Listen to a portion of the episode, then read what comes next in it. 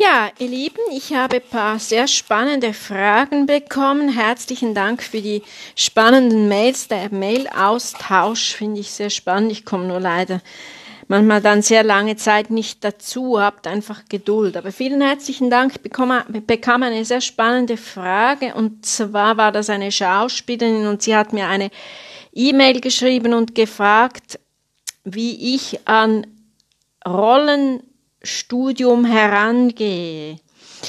Jetzt, wenn man, wenn man auf der Bühne singt, dann muss man diese Person natürlich in ihrer Zeit verstehen. Also man muss dann schon sehr viel über die Zeit lesen. Man muss, man muss wissen, wann diese Person gelebt hat, auch wenn es eine sehr moderne Inszenierung ist und von der, von der damaligen Zeit auf die heutige adaptiert wurde, finde ich es nicht schlecht, wenn man die Zeit sehr gut versteht und auch die Politik rundherum der ganze Lifestyle, der Lebensstil, so einer Lebensstil, so einer Persönlichkeit, finde ich sehr, sehr wichtig. Das muss man sehr vertieft analysieren. Und das, das geht natürlich nicht von heute auf morgen. Das braucht wirklich seine Zeit. Also das, das, das ist ein, ein, ein, ein Rollenstudium, was sehr, sehr lange dauert. Und im Film weiß ich einfach, dass wirklich äh,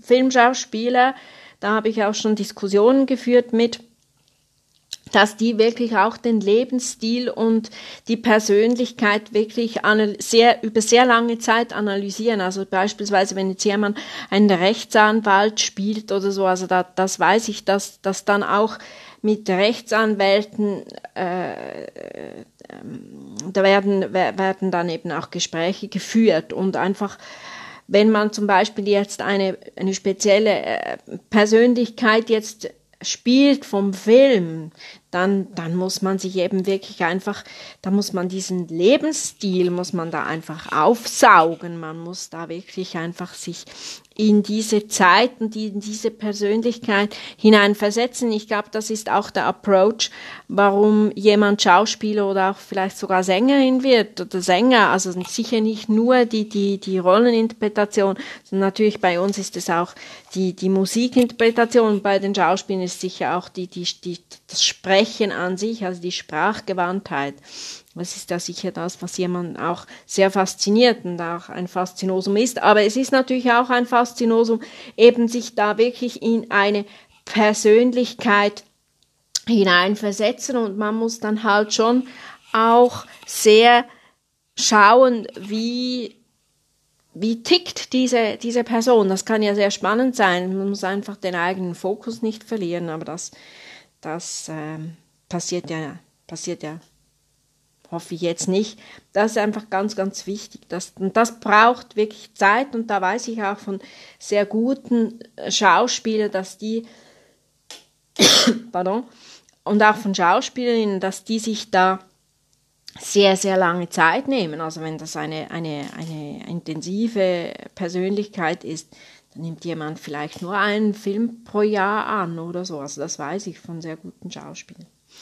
Ja, vielleicht so mal und auch bei uns eben in der in der Oper ist es das Gleiche, dass man wirklich einfach sich mit der Zeit, mit der Politik und mit der, der Epoche sehr auseinandersetzt. Was war en vogue in dieser Zeit? Was haben die Menschen für einen Lifestyle betrieben? Wie haben sie gelebt? Wie haben sie gegessen? Was haben sie angezogen? Wie war die, wie war, wie war die politische das politische Umwelt, das ist sicher, das ist alles hilfreich. Je mehr Hintergrundwissen man hat, desto einfacher fällt es einem, diese Rolle zu interpretieren. Ja, und dann habe ich noch eine Frage bekommen, wo es um die, den letzten Podcast geht, um die Resonanz. Wichtig ist ja, wenn man die an der Resonanz arbeitet, dass einfach der Kiefer eben wirklich auch nicht verspannt ist, dass eben die Klinge zum Beispiel, die Resonanz über die Klinge locker und unverspannt gebildet werden.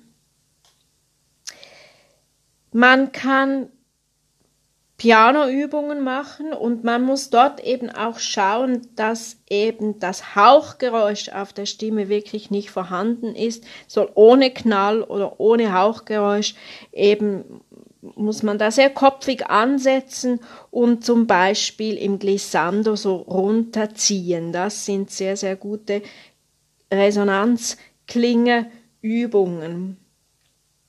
Und dann dort eben auch achten auf die Registerbuchstellen. Gibt es welche Registerbuchstellen?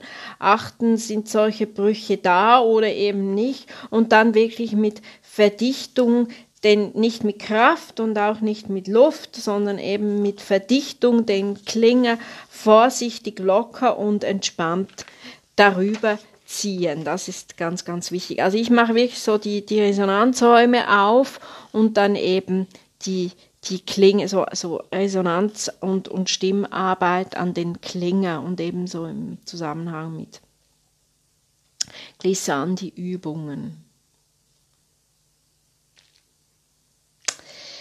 Die Haltung ist eben auch sehr wichtig beim Singen wie beim Sprechen. Also achtet wirklich auch auf die, auf die Haltung. Da mache ich ja, also die, die zu mir in die Kurse kommen, mache ich ja dann so wirklich gute, gute Haltungsübungen, die kann, das kann man ganz schnell, weil Singen hat ja auch viel mit Einstellung zu tun, aber es ist eben nicht eine starre Einstellung, sondern es ist eben eine weiche Einstellung und dieses Rad, was ich ja da mache, da ist man ganz, ganz schnell sehr gut eingestellt.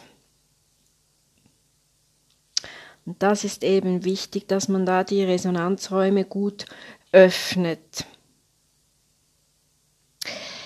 Dann fand ich auch eine Frage sehr spannend, die Singfunktionen. Wie unterscheiden die, die Singfunktionen sich von den Sprechfunktionen? Ja, Natürlich sind wir immer sehr nahe am Sprechen. Ich mache ja auch diese Übungen vom Singen übergehen ins Sprechen und vom Sprechen wieder ins Singen, dass man eben beim Singen gar nicht so weit vom Sprechen weg ist. Das finde ich sehr, sehr, sehr, sehr wichtig. Natürlich haben wir einen ständigen starken Wechsel zwischen Konsonant und Vokal zwischen Konsonanten und Vokalen und das soll natürlich wirklich sehr, sehr, sehr, sehr gut funktionieren beim, beim Singen wie auch beim Sprechen. Und da gibt es ja auch so Übungen zu, die, die zu mir in die Gesangsstunde kommen, wissen ja, was man da macht. Und eben ganz wichtig ist halt einfach eben auch, dass das ganze Sprechwerkzeug gelockert ist, dass, dass die Lippen eben sehr gelockert sind und dass eben auch der Kiefer gelockert ist, weil der Kiefer ist ein großes Thema. Dann hat mich jemand angeschrieben, das finde ich auch noch spannend. Ich habe den, den Stimmeinsatz, den habe einen Podcast zu gemacht mit dem Stimmeinsatz, das ist der weiche Stimmeinsatz. Und jetzt hat sie ihre Situation geschildert bei der Beendigung des Tones. Natürlich darf zum Schluss der Ton nicht porös sein. Also das, das, das darf nicht sein. Der soll eben wirklich darüber geführt sein.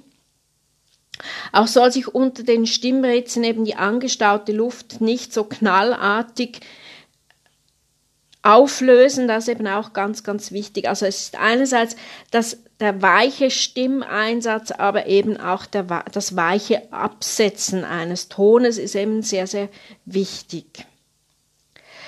Er soll eben auch geräuschlos ausklingen, das, das ist wirklich sehr, sehr wichtig. Also das Nebengeräusche, wenn die nicht ganz spezifisch produziert werden, werden, weil man die jetzt will, wenn die einfach passieren, das ist nicht erwünschenswert. Beim Ansetzen eines Tones ist ja die Intonation, die Einstellung des, des, des, des, ganzen Stimmapparates auf die Tonhöhe sehr wichtig. Man braucht ein gutes, ein sehr gutes Gehör, das ist klar, und das zentrale Nervensystem macht da auch sehr viel mit, aber es braucht einfach ein sehr, sehr gutes Gehör, dass man einfach eine klare Tonvorstellung hat und dann eben auch die Stimme entsprechend anpassen kann an dieser Tonvorstellung. Also das sind schon äh, etliche Abläufe, die da passieren. Es Ton visualisieren, die, die, eben die richtige Tonvorstellung, die Gehörbildung ist sehr, sehr wichtig. Das ist eben auch sehr wichtig, dass eben Sängerinnen und Sänger auch ein, eine gute Gehörbildung haben. Und da ist eben zum Beispiel auch hilfreich, wenn man ein gutes Einsingen macht, wo eben die Gesangsdozentin oder der Gesangsdozent eben die, die Übungen vorsingt und dann singt man die eben nach und man, man hat dann eben auch eine Gehörbildung oder man spielt einfach mal mit dem Klavier und, und der Schüler oder die Schülerin muss dann eben selbstständig auch diese Töne bilden und sich da in diesen Clusters oder Akkorden zurechtfinden. Das sind sicher sehr, sehr gute Übungen, die man da spielerisch auch angehen kann. Also da ist ja der Fantasie äh, freien Lauf da kann man der Fantasie freien Lauf lassen. Also das ist, manchmal kann man es wirklich akribisch vorsingen, wenn es noch nicht so klar ist. Aber mit der Zeit kann man auch mal wirklich nur die Begleitung mit, mitspielen. Und da, da ist eben wirklich, also das Einsingen ist auch eine gute Gehörbildung. Ja, wenn ihr mehr wissen wollt, dann schreibt mich an. Das sind jetzt so kurze Antworten auf gestellte Fragen. Ja, in dem Sinne, alles Liebe.